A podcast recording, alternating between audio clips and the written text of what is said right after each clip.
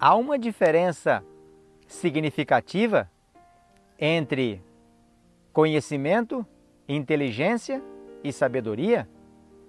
Conhecimento é muita informação na cabeça, inteligência é a facilidade que alguns têm de reter o que é lido, o que é estudado. Agora, sabedoria é um dom de Deus, amigo.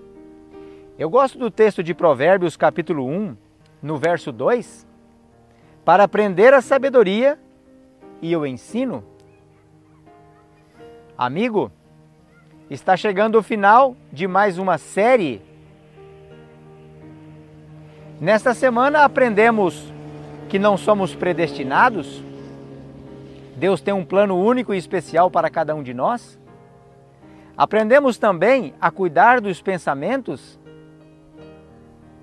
não render à opressão exteriores, manter firme os nossos propósitos, preservar o nosso eu e cuidar da individualidade de nossa esposa. Queridos, espero que tenha sido uma semana proveitosa para você e sua família. Espero que as bênçãos de Deus tenham recaído sobre você. Que Deus te abençoe e te guarde. Até a próxima!